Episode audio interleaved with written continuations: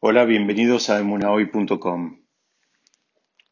En la Parashá Baishlach tenemos la famosa historia de la lucha de Jacob con ese misterioso personaje que lo atacó en el medio de la noche y, digamos, en, su camino de regreso a la tierra de Israel.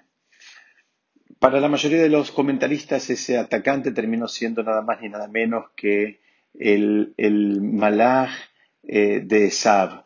Eh, explican nuestros sabios que cada, cada, persona y cada nación en alguna medida tiene un ángel eh, protector en el Shamaim, en los cielos, y fue ese ángel de Esab que bajó a atacarlo a Jacob. Y sabemos todos que ese ángel, cuando bajó, no solo quería atacarlo a Jacob, sino que en realidad estaba tratando de atacar a toda la descendencia que iba a venir de Jacob también. Eh, digamos, fue como un, intento de resolver un problema de esta lucha entre dos posturas, entre dos grandes visiones de, digamos, de, la vida, la de Sab y la de Jacob. Jacob como un Ishtam Yoshevo Alim, una persona íntegra que está sentado en sus tiendas y estudiando, y Esab como una persona eh, digamos que la podemos describir eh, de, la manera más eh, agresiva que se nos ocurra, una persona conquistadora, una persona de casa con Z, una persona de engaño. En fin, estos eran los dos este, esquemas que estaban posibles y ahora baja el, ángel de Sab a atacarlo a Jacob y a tratar de evitar que, digamos, la filosofía de Jacob tenga eh, sucesores a lo largo de la historia. Sabemos, Baruch Hashem, cómo terminó la historia, sabemos que Jacob sobrevivió al ataque, pero también sabemos que él fue, eh, de alguna manera, eh, físicamente dañado y, digamos, también de esa misma manera los descendientes también somos o estamos afectados por las consecuencias de esa lucha que tuvo Jacob eh, alágicamente la principal consecuencia es que no comemos el nervio ciático, porque, eh, digamos, es ahí donde el ángel lo atacó a, Jacob en esta, en esta lucha que acabamos de describir. La cuestión que nosotros podríamos plantear es por qué el ángel termina atacando a Jacob. Si nosotros podemos preguntarnos por qué, si la idea era que el futuro digamos, de esta visión de la vida no persista, ¿por qué no atacó en su momento a, los eh, patriarcas que estuvieron antes de Jacob? ¿Por qué, digamos, no se trató de evitar eh, el éxito eh, atacando a Abraham o atacando a Isaac mismo? ¿Y por qué fue recién con Jacob fue que a él le tocó esta lucha y recibir este ataque. Y explica a nuestros sabios algo muy interesante.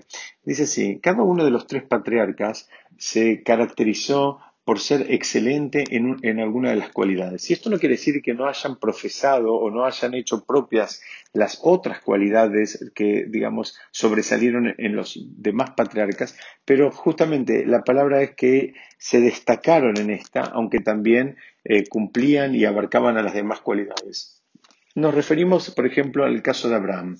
Abraham sabemos que su, gran aporte a la humanidad fue la actitud del Gesed. El Gesed significa hacer actos de bondad, el bien al prójimo, la generosidad. Y, digamos, explican que el Satán, eh, que es el, este, el, ángel que representa a, a Esab, eh, no se sintió muy, digamos, amenazado por eh, las actitudes de Abraham. ¿Por qué? Porque explican que en realidad los actos de bondad por sí solos no, no, garantizan eh, dos cosas, que son de las cuales vamos a, hablar en lo que sigue del encuentro del día de hoy.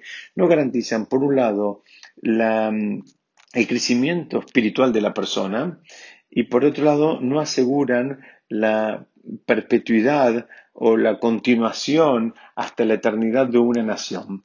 No se puede construir ni una persona ni una este, nación basados únicamente en actos de bondad. Los actos de bondad, por, más que sean y son muy elevados, solos no alcanzan.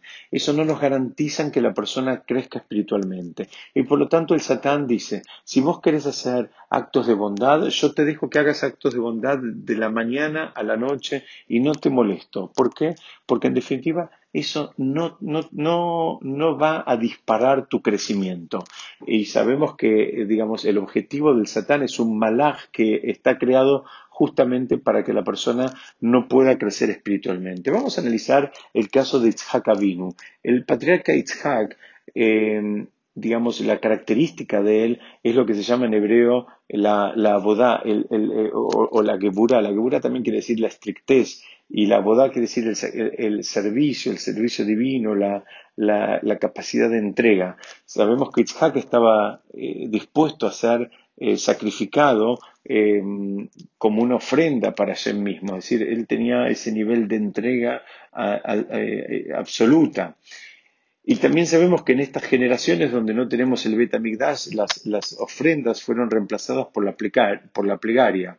Entonces, digamos, Itzhak representa toda esta fuerza de, o si se quiere, de las ofrendas, de las ofrendas, perdón, y o de las plegarias.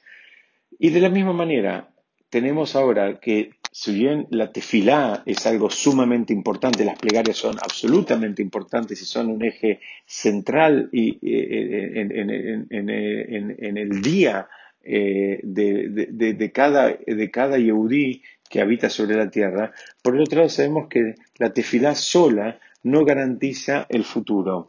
La tefilá sola no garantiza el crecimiento espiritual. La, tefilá sola no garantiza la, presencia en continuidad de una nación. Entonces el Satán, el malaj este, no se metió con Itzhak. ¿Por qué? Porque no representaba una amenaza. No había un problema con él. Podés quedarte todo el día rezando, porque, ¿sabes qué? Eso no significa que vas a terminar creciendo espiritualmente. Hace falta un componente todavía más. Insisto, eh, en, ningún momento quiero menospreciar la fuerza de la tefilá. La tefilá es algo sumamente importante, pero eso no nos garantiza el crecimiento espiritual de la persona.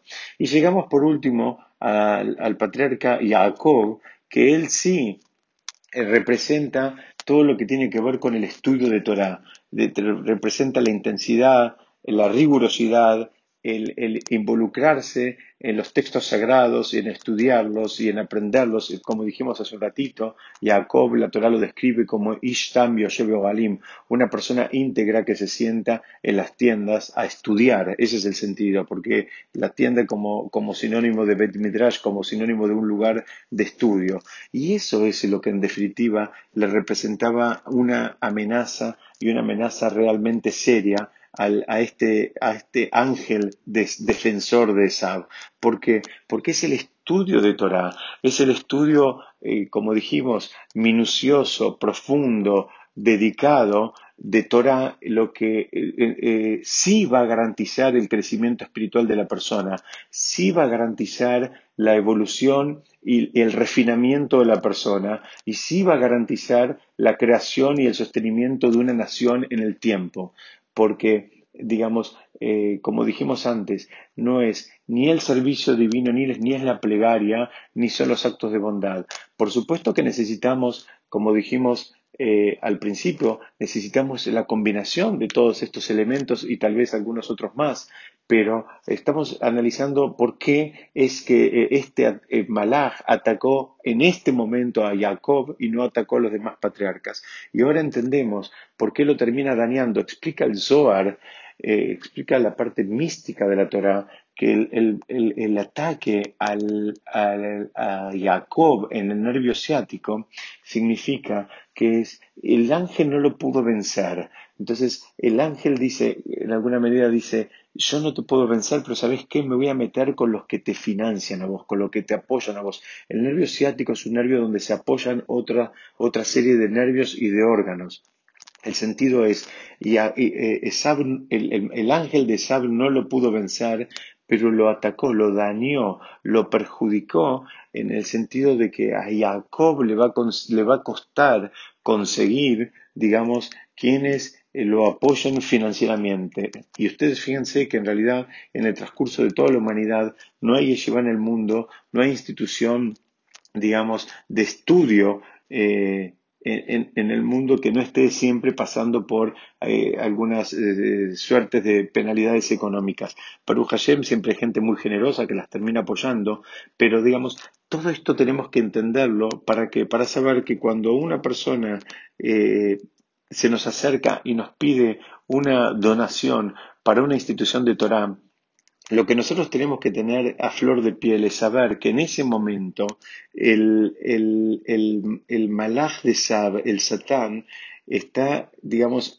eh, trabajando a destajo. ¿Por qué? Porque él mismo sabe que eso es lo que realmente eh, es lo, que va a ayudar a terminar construyendo personas espiritualmente elevadas. Y es ahí donde no deja que pongamos nuestros recursos. ¿Por qué? Porque quiere que eso se haga en un contexto de sufrimiento, en un contexto de poca digamos, eh, eh, poca convocatoria, en un contexto que no sea, digamos, seductor, que no sea atractivo, de manera de, de, de desalentar a las personas a que se, a que se, que, se dediquen justamente al estudio de Torah o Mitzvot de una manera elevada. Entonces, ese es el verdadero desafío, es, ese es el, poder, digamos, sobreponernos a ese eh, trabajito que hizo este malaj hace muchos miles de años, pero que sigue teniendo implicancias en cada una y una de nuestras generaciones. Besrat Hashem, seguiremos estudiando la próxima. Muchas gracias por escucharme.